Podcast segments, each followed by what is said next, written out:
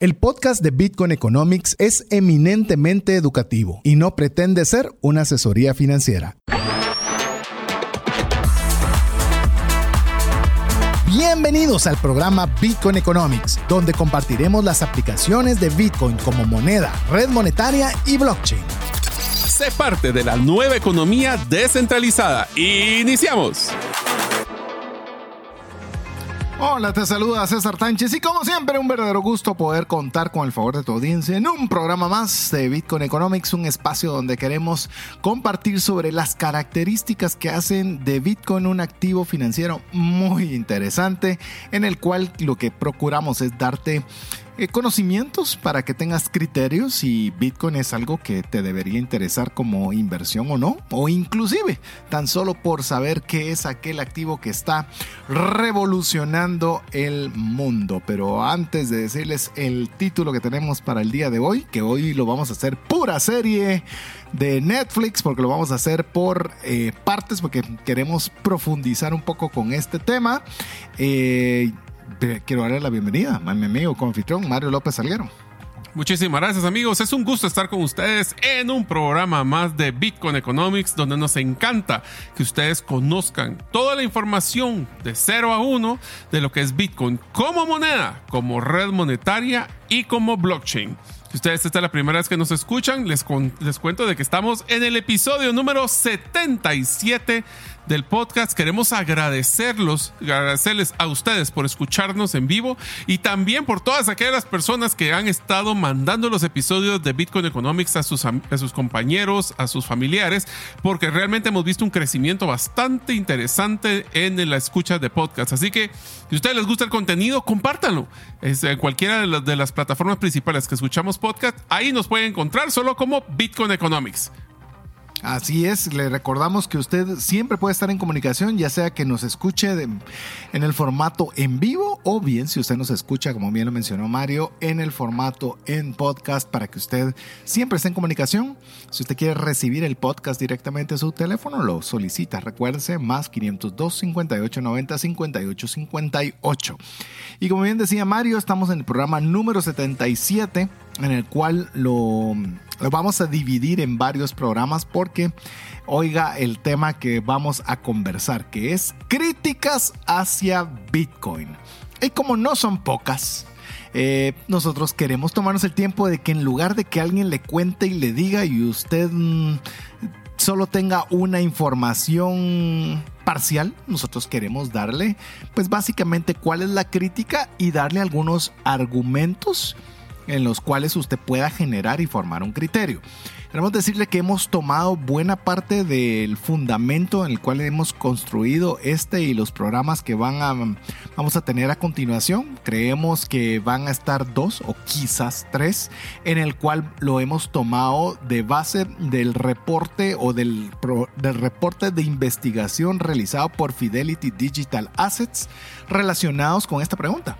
Así que hemos tomado buena parte de este reporte para que usted también pueda eh, conocer qué es, le llamemos, la realidad ante cada uno de estos cuestionamientos. Particularmente el día de hoy tendremos tres, tres Ah, eh, tres críticas que se hacen hacia Bitcoin, las cuales esperamos poderlas ver el día de hoy, porque es bastante, bastante, hay bastante que platicar.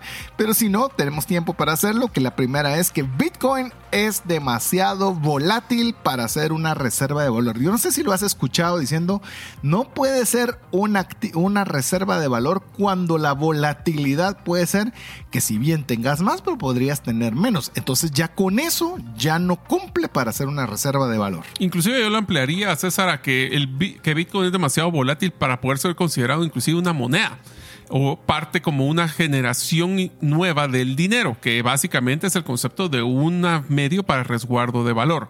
Amigos, si ustedes escuchan cualquiera de estos eh, de estas grandes críticas que tienen hacia Bitcoin, hoy les vamos a dar las herramientas no solo para que las analicen, sino que también para que las puedan refutir, refutir, refutar o debatir. Debatir, ya estoy mezclando. Existe una palabra así mezclada interesante, refutir. Y así ya sabe que tenemos mm. una nueva palabra para que usted debata y refuta. refuta. Me parece.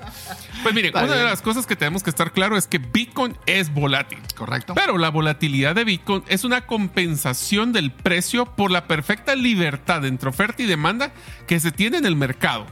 Esto lo que significa es que no existe un tercero que está manipulando o gestionando la oferta y demanda.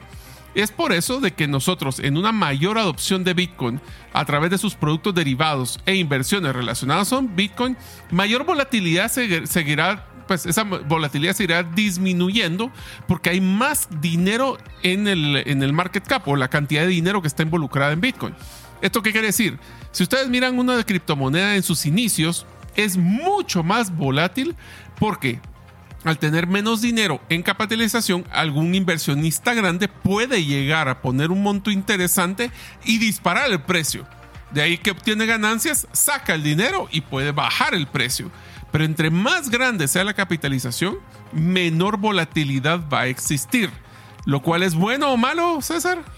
Yo creo que eh, con lo que estabas mencionando, este primer punto es, sí, hay volatilidad, sin lugar a dudas, pero es una compensación a dos cosas. Es una compensación al precio que usted está comprando y segundo, porque una perfecta libertad de oferta y libre de un mercado sin intervenciones.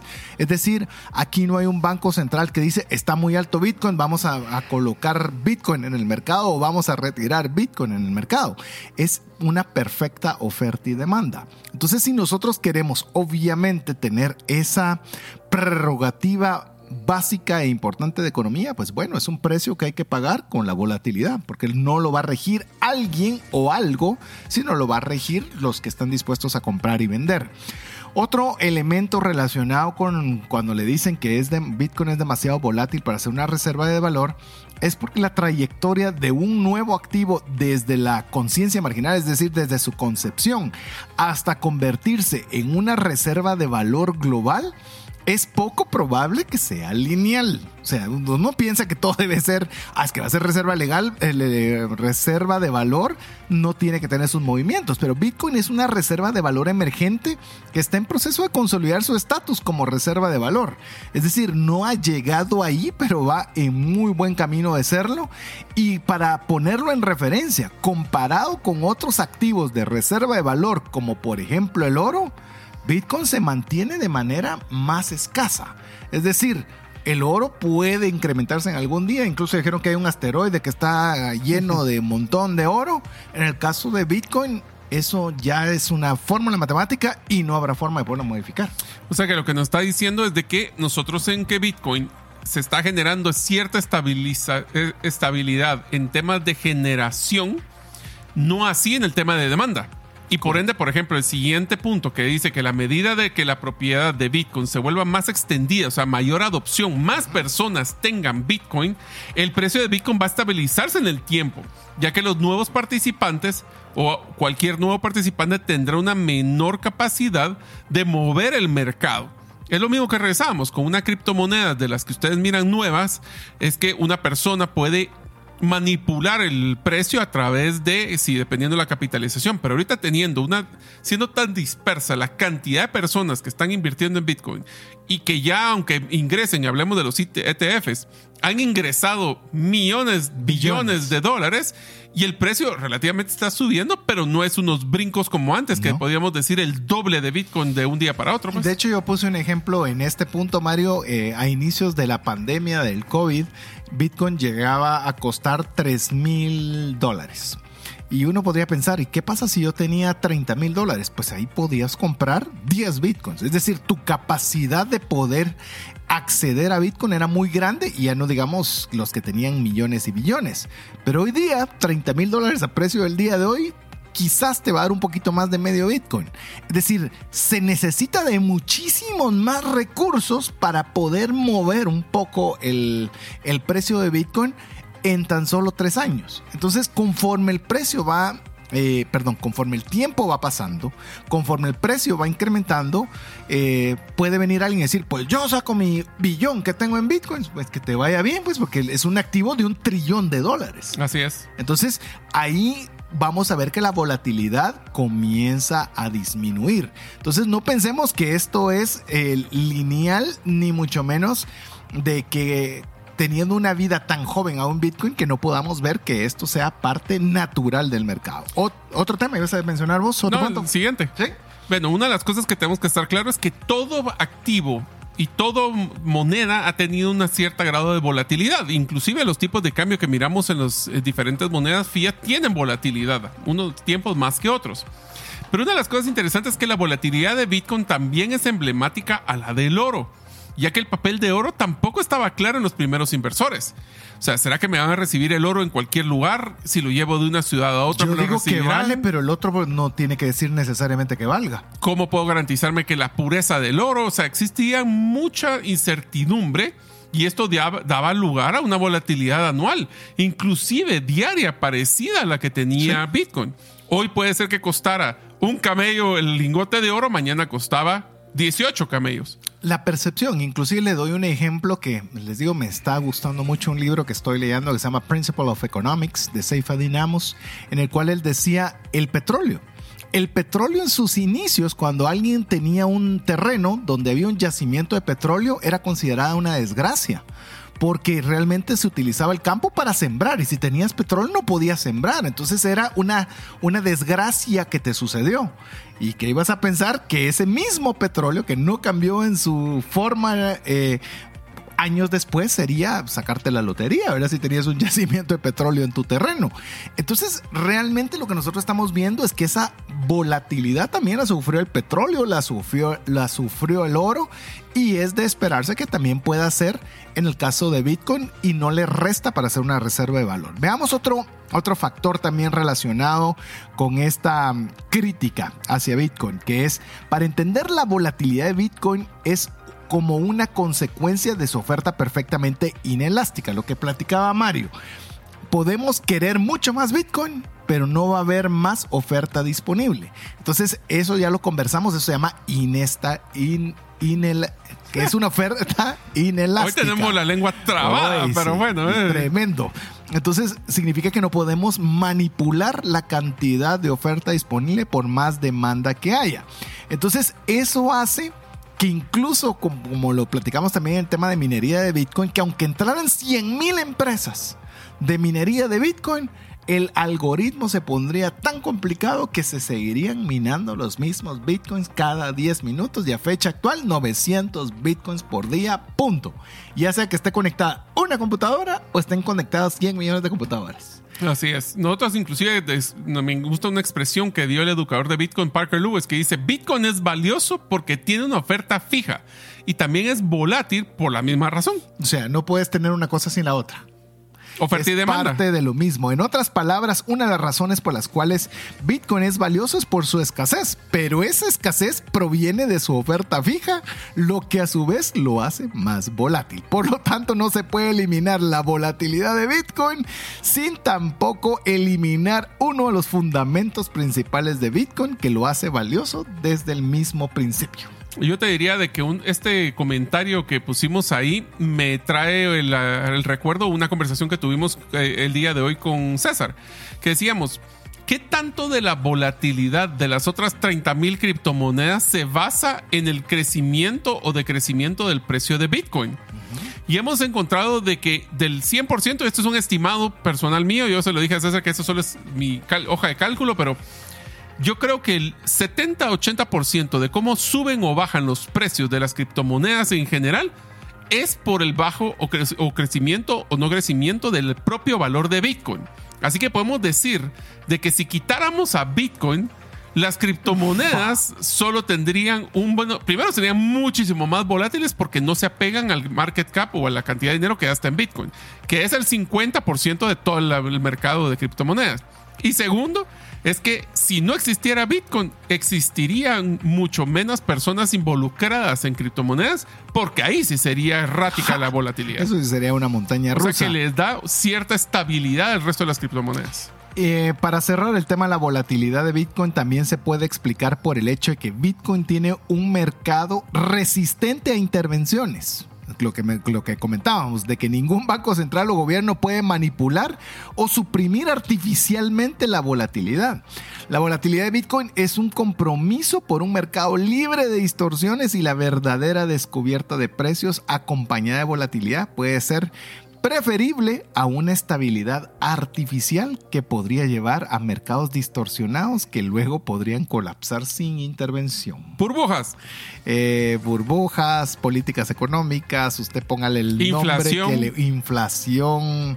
Bueno, una serie de situaciones que pérdida de poder adquisitivo. Un, todo esto es un precio a pagar para tener volatilidad, para tener una reserva de valor que valga la pena. Así que apenas estamos viendo la primera crítica grande que se le hace a Bitcoin sobre el tema de la volatilidad, que si usted se da cuenta, es un precio bastante bajo para tener un activo que va a ser una reserva de valor conocida por todos, porque eso aún nosotros lo estamos diciendo como medio innovadores, pero ya verá que eso será parte que se dará muy normal en las conversaciones. Pero bueno, vamos a ir a mensajes importantes para usted y regresamos en breve. Estamos hablando de las críticas hacia Bitcoin, parte número uno. Tus clientes se confunden de tu propuesta única de valor y por ende te comparan únicamente por precio. Tu embudo de ventas no está generando los prospectos que necesitas. Tu estrategia y tu cultura no generan el compromiso de tus colaboradores a la ejecución. En Gerente de los Sueños te acompañamos con herramientas prácticas, simples y relevantes para acelerar tu negocio. Pide tu cita en la página gerentedelosueños.com. Cuando llega una enfermedad, surgen dos preocupaciones, la financiera y la salud. Tener el seguro médico adecuado te permite concentrarte en lo más importante, recuperar la salud. Contrata un seguro que te dé acceso a los mejores hospitales del mundo y con cero deducible en hospitalizaciones en Guatemala. Solicita el tuyo al WhatsApp 5995 4444. Si sientes que no te alcanza el dinero y que necesitas ordenar tus finanzas, el curso Transforma tus finanzas es para ti. En él aprenderás a gastar con inteligencia, salir de deudas, ahorrar con propósito, generar más ingresos y mucho más. Adquiere el curso en la página cesartanches.com en la sección de recursos. Invierte en tu educación financiera y transforma tus finanzas. Le recordamos que usted puede estar en comunicación con el programa a través del WhatsApp más 502 58 90 58 58. Recuerde que hoy la tecnología nos permite estar en cualquier parte del mundo, principalmente a través del podcast.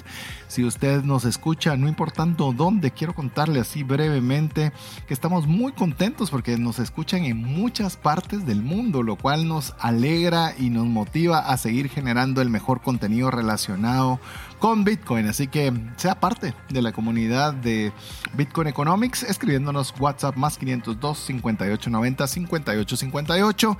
En esta oportunidad, programa 77 hablando sobre las críticas hacia Bitcoin. Parte 1. Veremos si es parte 2, parte 3. Se queda en parte 2, no lo sabemos, pero mínimo va a haber uno más en el cual Iniciamos en el primer segmento hablando sobre esta crítica que es bastante recurrente. Bitcoin es demasiado volátil para ser una reserva de valor. Pues bueno, le contamos algunos argumentos que, que validan que ese es el precio a pagar por tener un activo que es reserva de valor y que no es el único que ha tenido volatilidad ni fue el primero. Así que ya hemos conversado sobre esto y ahora tenemos la segunda crítica. Esta segunda crítica es Bitcoin ha fracasado, como lo quería decir Mario, pero a Mario le gusta adelantarse, hombre, le gusta adelantarse, no, no tiene una velocidad más rápida que Bitcoin Lightning, que Bitcoin ha fracasado como medio de pago. Primero era como reserva de valor, pues muy volátil para reserva de valor y ahora la siguiente crítica es es un fracaso como medio de pago. Ok, vamos a hablar entonces de que Bitcoin realiza deliberadamente compensaciones como capacidad limitada y costosa para ofrecer propiedades fundamentales como descentralización y la inmutabilidad. En pocas palabras, lo que queremos decir con esto es que nuestro Bitcoin tiene una competencia fuerte en el movimiento de valores con otras redes que existen, no son que son centralizadas, donde existe un servidor, existe un banco, existe un lugar donde se van a poder eh, integrar todas las eh, transacciones versus, en el caso de Bitcoin, que está totalmente descentralizado y inmutable. Pues, a ver, esta parte, porque obviamente al, al, trabajar este contenido vamos a ver que hay dos formas de poder hacer de momento una transacción a través de Bitcoin. Estamos hablando como un medio de pago. Estamos hablando como sobre la Layer 1 o la base 1, que es en lo cual usted traslada de la forma convencional un Bitcoin de punto a punto, en este caso como un medio de pago, y este va a demorar porque va a haber una serie de validaciones, va a hacer ciertas, eh, llamemos, eh, formas de corroborar que la transacción es correcta y esto lo hace extremadamente seguro. Entonces, yo quiero las dos cosas, quiero la seguridad y quiero la rapidez. Usualmente en cualquier cosa que usted haga va a tener que tener una compensación de una cosa sobre la otra. Entonces cuando usted quiere mandar una cantidad significativa de recursos, usted más que la rapidez quiere que esté seguro de que el dinero, en este caso el Bitcoin que usted está enviando, va a llegar a su receptor y no va a haber un problema eh, de que se lo puedan quitar o que lo se pueda perder o demás. Entonces ahí es donde Bitcoin, como una forma de pago principalmente para cantidades considerables, eh, resulta ser la forma más segura de envío. Porque esto da garantías de liquidación y el uso más valioso que se le puede dar son para transacciones de alto valor. Que esto normalmente es un dolor, por no decirlo de otra forma, cuando usted lo quiere realizar con cualquier otro tipo de moneda. Porque hay mil temas legales, mil temas financieros, tiene que lidiar con distintas eh, políticas económicas y demás. Pero cuando son montos altos, usted quiere seguridad y la forma más inteligente de hacerlo es a través de Bitcoin. Ahora, te digo una de las cosas que donde realmente me río cuando nos dicen de que eh, Bitcoin ha fracasado como medio de pago, es que muchos continúan creyendo que el caso de uso principal de Bitcoin es como medio de pago para transacciones cotidianas de bajo valor, lo cual le acabamos de platicar anteriormente que no es así. Hoy vimos una transacción de 2.600 millones de dólares y la transacción, el costo para validación fue de 7 dólares. ¿Y cuánto en tiempo? Se tardó segundos, realmente, bueno, 10 No. minutos porque fue el bloque.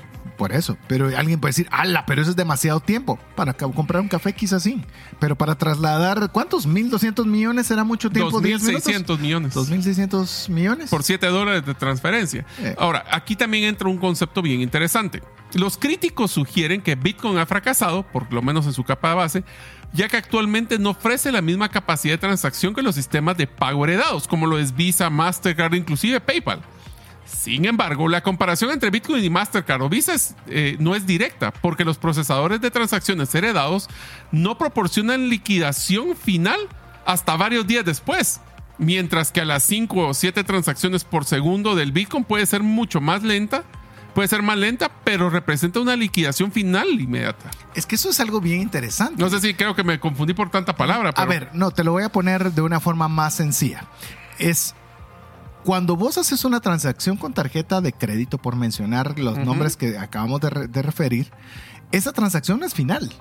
Es decir, se ejecutó, pero todavía el comercio no ha recibido el dinero. Hay que hacer el corte está de caja. Eh, hay una serie de situaciones que toman más tiempo, mucho más de los 10 minutos, por ejemplo, que nosotros vimos en esa transacción. Entonces, si bien puede tardarse 10 minutos en procesarse una transacción a través de Bitcoin en su, en su, llamemos, en su layer one, no sé una palabra, tenemos que buscar una palabra para que es layer one, de su primera capa. primera capa, eh, no es mal tomando en consideración que es tras esos 10 minutos, tras las 5 o 7 verificaciones, ese asunto resuelto. Eso no hay estás más. hablando si es el on-chain. Ah, Ahora, sí, si te vas en. Lightning, literalmente es 100% instantáneo. Eh, Eso es lo que vamos a ver. Pero, y como te lo están mencionando general, Es entonces estamos dividiéndolo como on-chain y decir, bueno, entonces on-chain no sirve. No, no, no, no, todo lo contrario. Pero inclusive te lo pongo así. ¿Por qué también es importante de saber de que Bitcoin, por ejemplo, todas sus transacciones son definitivas? Sí.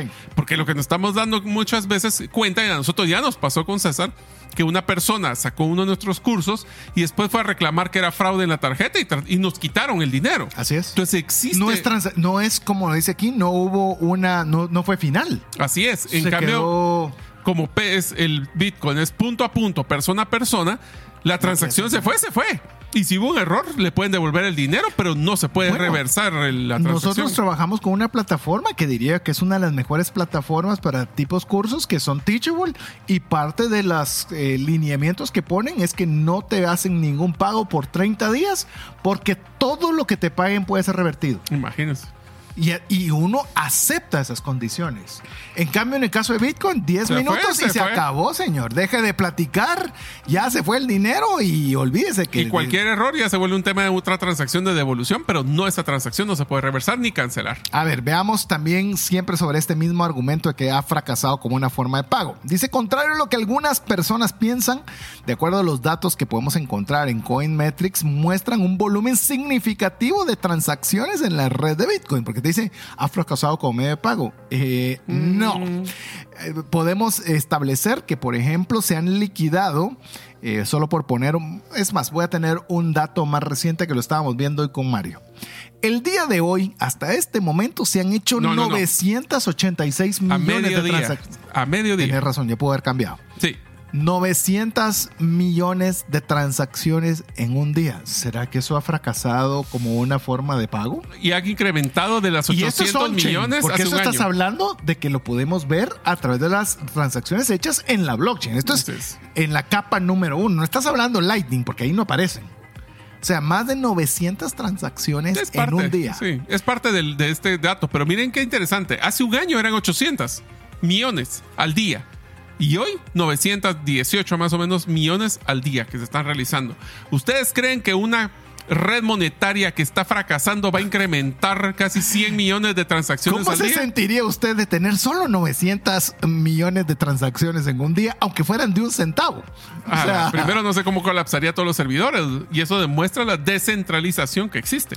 Y vamos a seguir conversando esto porque no hemos llegado ni siquiera a la parte donde vamos a conversar ya lo que decía Mario del tema de cómo esto hemos visto tan solo lo que es Bitcoin en su capa básica o base y ahora vamos a ver también si ha fracasado como la capa número 2 que es a través de Bitcoin Lightning. Pero eso lo hacemos cuando regresemos de mensajes importantes para usted.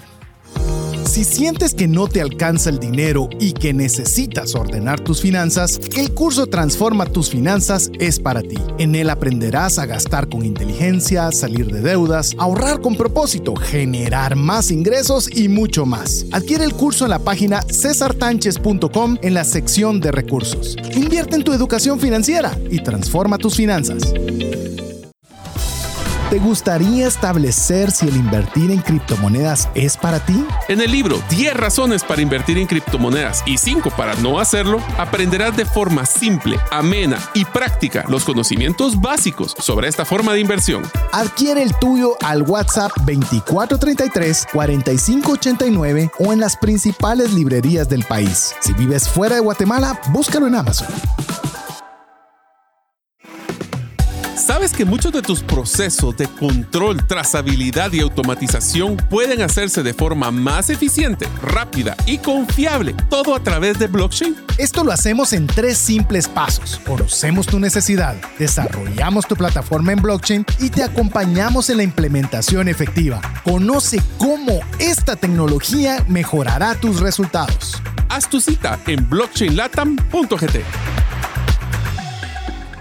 Le recordamos la forma que usted puede estar en contacto con nosotros a través de Bitcoin Economics es hacerlo al WhatsApp más 502 58 90 58 58. Recuerde también de buscarnos en redes sociales como Bitcoin Radio GT.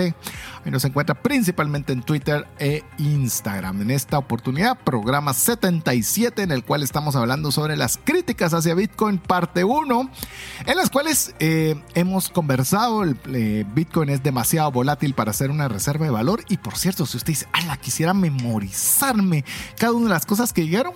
Para eso está el podcast, para que usted pueda escucharlo, ponerle pausa, eh, hacer sus anotaciones y poderlo repasar, porque también es importante tener argumentos. Es que, mire, hay algo que, que, que me duele, el famoso relato. Lo escuchamos mucho en temas políticos, pero el relato es todo lo que no tiene base. Pero como es lo que oímos, creemos que eso es. Por eso una de las frases que más me gusta es dato mata relato. Sí, es la verdad. Y lo que nosotros queremos es darle datos. Datos. Si usted me dice, ah, es que 900 millones lo dicen, lo puede usted ver por usted mismo. Puede ver las transacciones que están pasando, puede ver el número de verificaciones que van, cuánto costó, a qué hora fue, de qué billetera, a qué billetera se envió. Es decir, cuando le dicen, ah, es que solo son para cosas malvadas y nadie puede saber, mentira, porque es 100% trazable. Entonces, todo este tipo de cosas nos gusta tener este espacio para que usted no se deje llevar por relatos que usted tenga datos. A nosotros o, nos gusta o la verdades a medias o mentiras a medias, que eso es lo que también usualmente las personas solo porque vieron en un tweet o que vieron en un TikTok creen que esa es la verdad y hay que cuestionarse Sí. y cuestionar las fuentes. Por eso nosotros en Bitcoin Economics siempre nos gusta ver las partes positivas y negativas de las situaciones Y para poder tomar criterio. criterio. Es un criterio. Pero te digo una cosa, César, ¿cuáles son los criterios que tendrías vos para decir una red de pago es buena herramienta o no? Mira, yo creo que uno de los principales elementos, como bien lo tenemos trabajado para el material, es que para que algo sea valioso como una forma de pago, es que sea fungible, es decir, que se pueda intercambiar de una forma muy fácil, es decir, una Mona Lisa es no fungible, porque no la puede cambiar por otro, porque solo hay una Mona Lisa, pero fungible es un billete de dólar, es, es dos de 50 centavos, es otro billete de dólar similar, son 10 monedas de 10 centavos, que usted pueda tener esa facilidad de poderlo intercambiar, la facilidad de poderlo dividir. Hoy día nuestras divisas, eh, como las conocemos, que son fiat, usted tiene dos decimales. Con Bitcoin tiene ocho decimales. Es decir, podría intercambiar hasta menos de lo que equivale un centavo de quetzal, no digamos un centavo de dólar.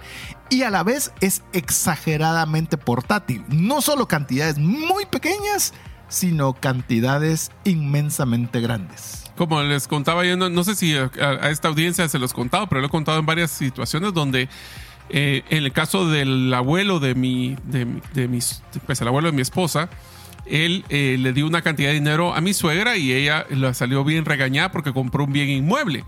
Y él le dijo, es que ese bien inmueble no es, no es portátil por si existe alguna guerra o existe una crisis económica y él le recomendaba que comprara oro para hacerlo mucho más volátil. Entonces, ¿qué tal si ahora hablamos del oro digital? Más portátil. Más portátil. Ajá, más portátil. Así es. De, de hecho, hay unas, eh, siguiendo avanzando con esta crítica de que Bitcoin ha fracasado como un medio de pago, oiga estas preguntas que vale la pena cuestionarse. Escuche estas preguntas. ¿Qué transacciones merecen ser escritas en la capa base de Bitcoin? ¿Qué transacciones exigen una liquidación global e inmutable de Bitcoin? Son dos preguntas que, que uno podría hacerse, que ya le mencionamos que hay una capa base y una capa 2, como lo es Lightning, que vamos a entrar en breve con esto, pero podríamos argumentar que el uso más valioso es la capacidad limitada de no registrar todas las transacciones en su punto de venta, como comprar una taza de café, sino también para tener aquellas transacciones que son de alto valor. Que cuando nosotros estamos hablando de esas eh, transacciones más pequeñas es donde sale esa base 2 que es a través de Bitcoin Lightning que lo vamos a ver en breve. ¿Por qué no es rentable para las, las redes monetarias tradicionales hacer transacciones de bajo costo? Porque su costo de verificación de la mano de obra que tienen que tener de personas físicamente validando las transacciones es tan alta que no le salen los números si es una transacción de bajo precio. Te voy a dar un dato de una, de una industria que es- está siendo sumamente Va a ser competida, desafiada. va a ser desafiada por Bitcoin, que esa es la, la situación de las remesas, ya que Bitcoin puede ser una alternativa y ya lo es para las- por los sistemas de pago que se están realizando. ¿Por qué? Porque las transacciones son en unas velocidades sumamente altas en Bitcoin y lentas en otras situaciones y también tienen tarifas altas. Voy a poner el ejemplo rapidito de una, de una, de una transferencia o de cuando alguien en Estados Unidos quiere mandarle una remesa a alguien en Guatemala. Tiene que llegar al punto donde le van a recibir el billete de 100 dólares. Lo van a tener que validar. ¿Quién lo revisa? El cajero. De ahí tienen que hacer corte de caja de ese, de ese lugar, entonces el supervisor. Después está el, el de la agencia o del financiero de la entidad que recibe el dinero. Eso se lo pasa al banco. El banco hace la transferencia a través de otro tercer banco al Banco de Guatemala. En, en Guatemala, no al Banco de Guatemala. Ahí hacemos al revés. El gerente financiero del de Guatemala hace la transferencia para poder tener fondos al gerente de la agencia y el de la agencia se lo manda al cajero para que el cajero le entregue los 100 dólares a la persona. Solo para que se den una idea, de acuerdo al Banco Mundial, el costo promedio para enviar 200 dólares en el mundo es un 6.2%, de acuerdo al último trimestre del 2022. ¿Cuánto sería lo mismo que costaría hacerlo a través de Bitcoin? Depende un poco de cómo lo manejemos, pero en promedio podría estar entre 1 y un 3. Te lo pongo así, podrían ser fácil. Vos mencionaste que con 1.200, 2.600 millones de dólares costó cuánto la transacción? 7 dólares. 7 dólares. Y muchas veces mandar una transferencia de un banco de Estados Unidos a Guatemala te puede costar por barato de entre 25 a 50 dólares, no importando el, el Bueno, monto. O si sea, seguís este ejemplo de 200 a 6.2 son 12 dólares en vez de 7. Y por una cantidad muy, mucho, Mucho menor. menor. Entonces, realmente ahí es donde vemos de que, el, eh, que ha fracasado Bitcoin como una forma de pago. Pero es que ¿sabes por qué Eh, me no gusta este concepto de que estamos hablando? Bitcoin es principal, no te diría irrelevante, pero es menos impactante el concepto de cuánto dinero, sino el peso de la transacción a nivel de computación. Computación. Entonces puede ser 1.600, 2.600 millones o No puede le ser importa a Bitcoin 2 cuánto dólares. La validación va a ser muy similar. Sí. Versus en el lugar de mandar en la banca que te cobran un porcentaje de lo que estás mandando. Exacto. Y ahí, ¿y por qué? ¿Por qué? O sea, la transacción se hizo la misma. Ocupaste las mismas personas. Los mismos recursos, Los mismos recursos. pero te cobran porcentual. Eh, y es algo que te recordás que con el tema de, por ejemplo, herramientas legales, que si usted quiere buscarlo, herramientaslegales.com, eh, está de que un bien raíz, por ejemplo, te van a cobrar ¿Un por un documento legal por el porcentaje de lo que vale el inmueble. ¿Por qué? Es la misma transacción, transacción. el mismo documento, La misma energía. la misma energía. Los mismos timbres. Y por eso viene herramientaslegales.com y dice, vamos a cobrar por el documento, no por lo que valga la transacción de, o el valor del bien inmueble. Algo similar es lo que podemos ver nosotros a través de Bitcoin. Ahora, uno de los temas para que no se nos vaya a acabar el tiempo No. es lo que hablábamos de Lightning. Para satisfacer la creciente demanda de pagos asequibles y micropagos en Bitcoin, la red de Bitcoin de- eh, debió admitir exponencialmente más transacciones, lo cual sería impráctico escalar la cadena en capa 1. Por eso se creó las soluciones en capa 2. Capa 2 es como, y lo voy a poner como una forma que me lo explicaron que me encanta. ¿Qué es Lightning? La Lightning es como cuando uno va a un restaurante y en vez de estar pagando cada cosa que estoy comprando, la gaseosa, la carne, las, las papas, el postre, se abre una cuenta. Y esa cuenta lo que hace es que uno hace bastantes transacciones y liquida al finalizar dicha cuenta. Es correcto. Entonces así podemos nosotros decir, ¿por qué es tan rápido?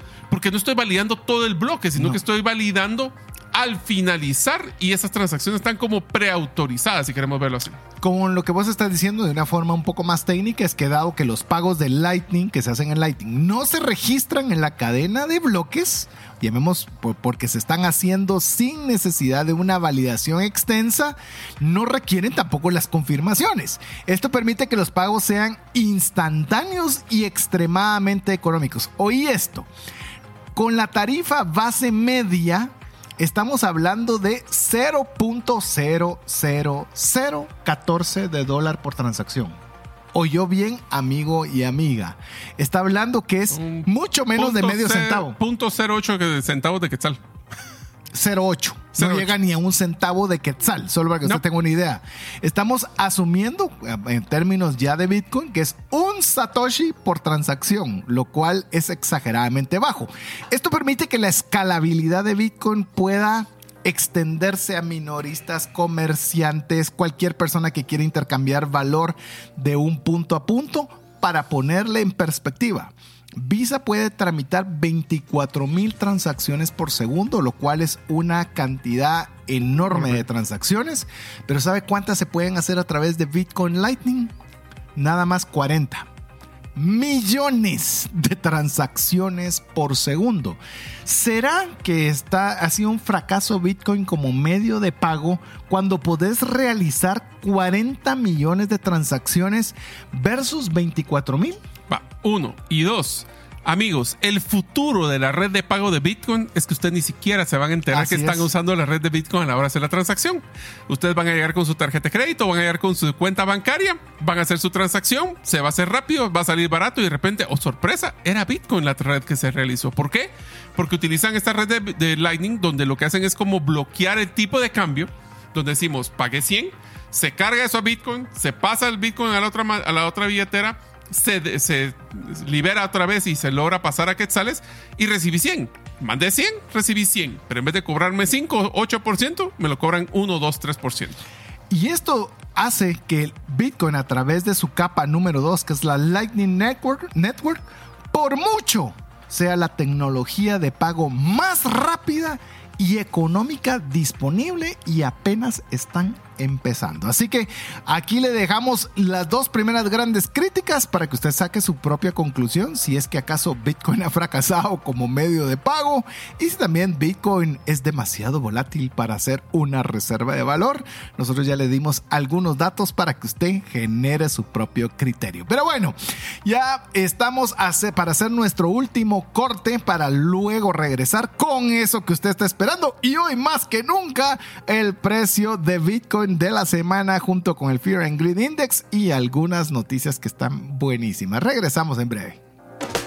¿Deseas aprender a invertir en criptomonedas y no sabes por dónde iniciar? El curso Realizando tu primera inversión en criptomonedas te guiará desde cero hasta realizar tu primera inversión. No necesitas experiencia o conocimiento previo. Adquiere el curso en herramientasprácticas.com e ingresa el código Bitcoin Economics para poder obtener 5 dólares de descuento. Si sientes que no te alcanza el dinero y que necesitas ordenar tus finanzas, el curso Transforma tus finanzas es para ti. En él aprenderás a gastar con inteligencia, salir de deudas, ahorrar con propósito, generar más ingresos y mucho más. Adquiere el curso en la página cesartanches.com en la sección de recursos. Invierte en tu educación financiera y transforma tus finanzas.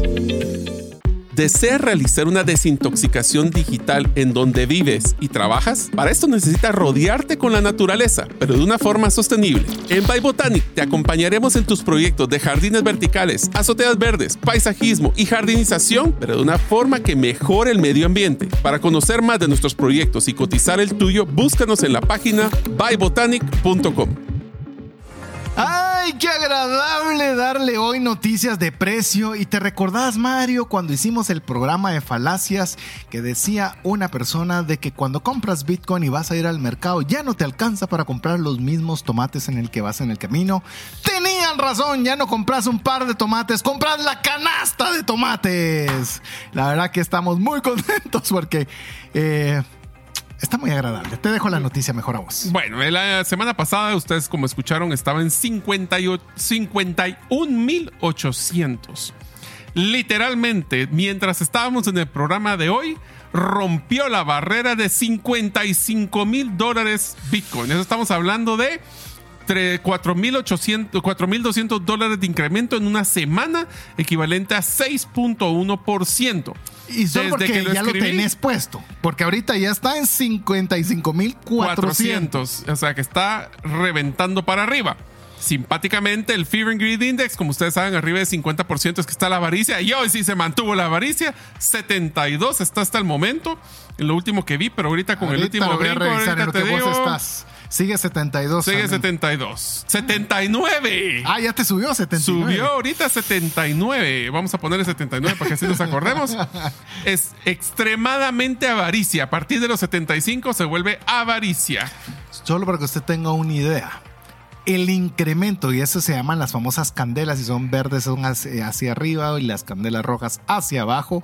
El día de hoy hemos tenido una candela diaria de un incremento de 5 mil dólares en un solo día. Eso es impresionante. Estamos hablando de un rendimiento altísimo. ¿Cuánto dijiste? 6. 6.1 y de si hubieran invertido 100 dólares el primero de enero, al día de hoy 34.18 porque ya subió desde lo que le apunté. 34.18 que hubieran tenido de incremento. Ha sido uno de los incrementos más grandes que hemos tenido en los últimos eh, fácil 18 meses. Enero, estamos hablando al 26 de febrero. Es decir, no hemos terminado los dos meses. Y te- ya eh, Ala, Bitcoin tiene un rendimiento del 34. 15% mensual promedio. Imagínate. Eh, ¿Será, otra vez, con lo que estamos hablando de las críticas sobre Bitcoin, ¿será que Bitcoin tiene la capacidad de ser una reserva de valor? Ay, Ay, ay, ay. Bueno, Vaya vea. programa de falacias, es uno de mis programas favoritos. Ahí búsquenlo, Bitcoin Economics, falacias. Pero bueno, estamos muy contentos. Ojo, cuando nosotros eh, hemos estado aquí, cuando Bitcoin ha estado en 15 mil dólares, así que no va a pensar, ah, es que ahorita qué fácil. Eh, no. Por eso decimos el precio, para hacer una bitácora del tiempo. y cuando usted escuche esto y ojalá Bitcoin valga un millón de dólares, diga, ala, y solo estaba a 55 mil dólares en ese momento. Sí. Eh, sí, así que vamos ahora a algunas noticias. Esta es bien interesante, la voy a iniciar yo, en que Bitcoin ha superado su máximo histórico en 14 países. ¿Qué significa esto? ¿No es un solo precio para todos lados? Sí, pero por ejemplo, cuando hay más gente que quiere comprar Bitcoin de lo disponible en las casas de cambio en ese país, ¿qué cree usted que pasa? el precio está más alto. ¿Por qué? Porque hay más gente queriendo comprar que la cantidad de Bitcoin disponible para vender en ese país. Entonces, 14 países registraron que están pagando mucho más allá del precio que nosotros le estamos dando aquí platicadito. Bueno, una noticia que va muy, muy enfocada a nuestro episodio del día de hoy es que el Banco Central Europeo ha anunciado que el valor razonable de Bitcoin sigue siendo cero Cero. y que no es adecuado como medio de pago ni como inversión. Usted ya sabe cómo contestarle si tiene un alguien que le quiera hablar de eso. Entonces, ¿por qué hay que aclararle a ellos que, ¿cómo así que va a valer cero? Bueno, realmente. No, es más, ¿por qué quieren poner impuestos sobre algo que vale cero? Así es. ¿Y No por qué, no están, lógica, por qué no ¿verdad? están poniendo atención si es algo que vale No, cero? va- Entonces, no te afecta en ni nada. siquiera deberían de anunciarlo No. ni sacar comunicados. Lo que no Pero- vale nada, no vale la pena ni ponerle nada. Pero cuando ellos pierden control de los fondos monetarios globales, Y ahí por estos donde les duele. mm. Ahí les va a doler. A ver, siguiente noticia. Bitcoin ha superado, oiga esto bien, las 2000 ballenas. Ballenas son conocidas como aquellas personas que tienen en su billetera más de mil bitcoins. Por eso, si usted puede, si está viendo el programa, tengo una playera que hicimos con Mario para la primera convención de Bitcoin, donde decimos, with the shrimp. Salute you. with the- To all the whales. Para todas las, Las ballenas, ballenas, nosotros los los camarones, los saludamos. Así es. Y esa es una broma que Ajá. teníamos para decirles a todos, porque nos fuimos a parar a la par de donde estaba el escenario para los que eran ballenas, porque sí hay un ticket para estas personas. Así como diciéndoles, ustedes, mis grandes amigos, nosotros aquí los pequeñitos. Pero aquí Así estamos es. aquí a la par de ustedes. Así es, así que esa es para que usted sepa que nada más y nada menos que las ballenas también están incrementando en número de personas. Así, Así que es. es. más, te voy a decir algo que no está en las noticias, pero se está haciendo los rumores de que, ¿cómo se llama? Jeff Bezos ha liquidado una gran cantidad de sus acciones de Amazon y se dice que está invirtiendo en Bitcoin. Ese es un rumor. Y no lo Pero- vamos a saber porque seguramente no lo va a hacer él Porque si es directamente. privado, si es privado no lo vamos a saber, pero si es de empresarial, sí lo tiene sí. que reportar. Otra noticia es que el Reino Unido ha anunciado que va a publicar una nueva legislación sobre Bitcoin con el objetivo de potenciar la adopción y fomentar el crecimiento de, este, de esta criptomoneda en el país. Paréntesis. Si usted ha escuchado el programa, hemos tenido noticias donde el Reino Unido dice que no lo va a permitir. Mire, pues, ya. O sea, Yo me cansé de decir noticias de que China ha prohibido por otra vez Bitcoin y sigue prohibiéndolo y ahí siguen adoptando. Ferrari, la marca de autos de lujo, ha empezado a aceptar Bitcoin como forma de pago. O sea que Pero ya no está solo fracasando y ya como no medio solo de pago, ¿no? no, pero ya no solo es Lamborghini, ahora también podemos decir buen Ferrari. Buen Ferrari. Pero ya viste, ha fracasado como medio de pago Mm. al punto que Ferrari lo quiere aceptar. Del siguiente noticia, Reddit invirtió en exceso de reservas en efectivo en Bitcoin. Así, basado en la presentación que hizo ante la SEC. Es decir, están poniendo tesorería de empresas famosas, lo estaban poniendo en Bitcoin. Ajá. Ahora, no todo es, no, es bonito en el mundo de las criptomonedas, porque Nigeria, que era uno de los países con mayor adopción, Es. bueno, sigue siendo. Sí, sigue siéndolo. y va a Después seguirlo siendo y quizás más con esto. Va, entonces, ¿qué hizo? Nigeria bloquea el acceso a Coinbase, Binance y Kraken mientras su moneda nacional cae a mínimos históricos, informa el Financial Times. ¿Qué harías vos si estuvieras en Nigeria si tu moneda se está desplomando hasta el piso? Así es. Y quieren bloquear el acceso a las principales billeteras y a, las, y a los exchanges. Yo creo que se van a complicar la existencia porque los usuarios no van a estar escuchando al que, a los del gobierno, sino cómo hacen sus transacciones más eficientes. Sigamos hablando del gobierno porque hay un evento que llamó la atención sumamente porque eh, Bitcoin in Bundestag, eh, que es, no, a ver si lo dije bien, pero vos, vos sabrás mejor que yo, de la miembro del Parlamento alemán Johanna Kotar hizo una actividad para educar a sus colegas sobre Bitcoin. Es decir, ya en el Parlamento alemán hay personas dedicadas a educar sobre Bitcoin. Y si querías ah. vos si nos invitan a, educar a los congresistas y a los del, Congreso aquí en Guatemala. Te podría decir, eh, incluso en Alemania. Te digo, creo que podríamos decirlo de una forma tan sencilla que lo podrían entender. No sé si todos podrán entender de la forma que les vayan a explicar, pero tómenos en cuenta si usted quiere en su junta directiva, si usted tiene una junta directiva y quisieran poner recursos en tesorería, escríbanos al WhatsApp más 5890 58 58 y nosotros podemos asesorarle para poder explicar qué es esto. Así es. ¿Y cómo poder manejar eso en billeteras frías? Así no, Custodiadas. Nada. Miren, una de las cosas que ustedes han escuchado de los ETFs y lo mencionamos muchas veces es la famosa SEC, que es la Securities, and Exchange Commission, que es la que se encarga de regular todo el tema del mercado bursátil. Y Gary Gensler y la SEC están siendo demandados en Texas por su excesiva extralimitación en el ámbito de criptomonedas. La demanda busca explícitamente revocar decisiones regulatorias de la agencia. Y aquí viene un punto importante. Ya he escuchado varias noticias donde se está cuestionando por parte del gobierno si la SEC debería ser la entidad que regule las criptomonedas o no. Increíble. Así que si usted se da cuenta, eh, esto apenas está empezando. Lo bueno es que aprobaron los ETFs, así que bueno. Hay un tema con uno que se está volviendo el entrevistador más famoso del mundo, que es Tucker Carlson, que ya no lo hace en medios masivos, sino lo hace en redes sociales con, con visualizaciones récord. Dice que el ex primer ministro del Reino Unido, Boris Johnson, pidió un millón de dólares estadounidenses. Oiga esto, oro o Bitcoin para una entrevista. Ojo, no pidió libras esterlinas. ¿No te parece curioso que un ex primer ministro no quiera recibir su ah, propia moneda? resguardo de valor. Ah. porque sabe que va a venir inflación y que va a valer menos. Como diríamos, probably nothing, probablemente mm. nada.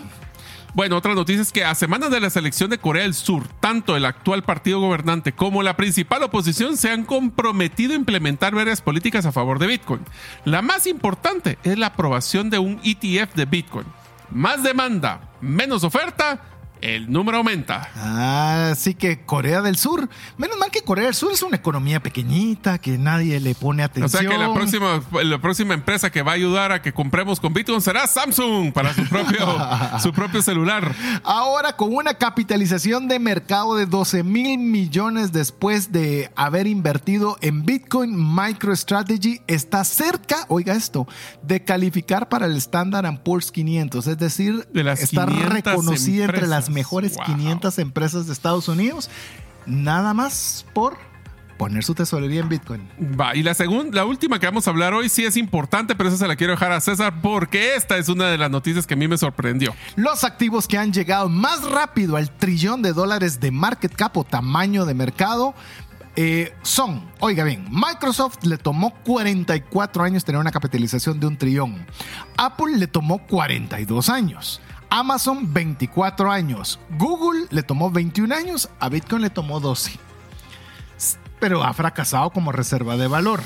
¿Según quién? Porque ya vi que aquí yo nosotros. Estoy diciendo eso de las críticas. ¿ah? Así que si saben, ya les pasan estas críticas, ya saben cómo responderlas. Así que comience a agarrarse del asiento porque apenas inicia la serie Críticas hacia Bitcoin, parte 1. Y esperé el episodio número 2 la próxima semana. Donde vamos a hablar de un tema que, si a ustedes les interesa. Dale anticipo de una vez. Este tema a mí me encanta, que es el, la minería de Bitcoin es mala para el medio, medio ambiente. Bitcoin es un desperdicio. Especial pésimo para el medio ambiente. Pues, Ya lo bueno. platicaremos en la próxima, en el próximo lunes, así que esperemos que le estén llamando la atención. Y si ustedes han escuchado estas críticas, espero que ustedes ya sepan cómo poder defenderse. Así es, recuérdese, dato mata relato. Así que en nombre de Mario López Alguero, su servidor César Tánchez, esperamos que el programa haya sido de mucho valor para usted y esperamos contar con el favor de su audiencia la próxima semana, si así Dios lo permite. Mientras eso sucede, que Dios le bendiga.